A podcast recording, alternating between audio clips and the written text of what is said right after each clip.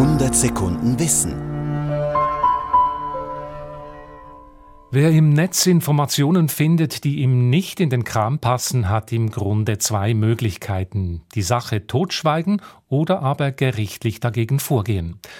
Letzteres geht nicht immer gut aus, wie 2003 die amerikanische Sängerin und Schauspielerin Barbara Streisand erfahren musste.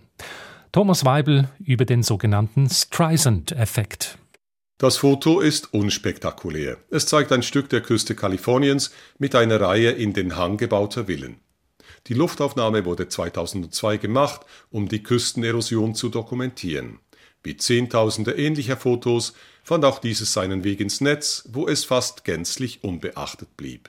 In den Folgemonaten wurde es gerade sechsmal aufgerufen. Das sollte sich bald ändern. Sängerin und Schauspielerin Barbara Streisand verklagte 2003 den Fotografen Kenneth Adelman auf eine Zahlung von 10 Millionen Dollar, weil auf dem inkriminierten Küstenfoto auch das Streisand-Anwesen zu sehen war.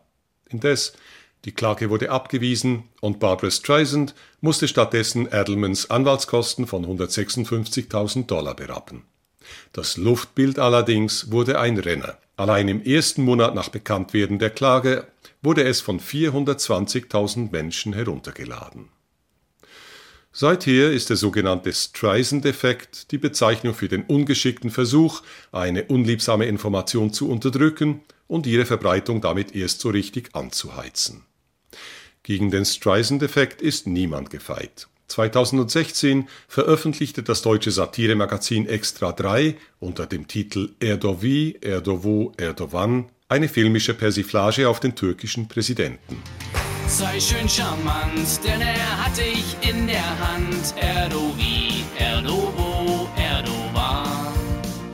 Erdogan wurde fuchsteufelswild, der deutsche Botschafter wurde ins türkische Außenministerium einbestellt, doch der Schuss ging nach hinten los. Das Satirevideo wurde bis heute gegen 16 Millionen Mal aufgerufen und ist mittlerweile auch mit türkischen Untertiteln verfügbar.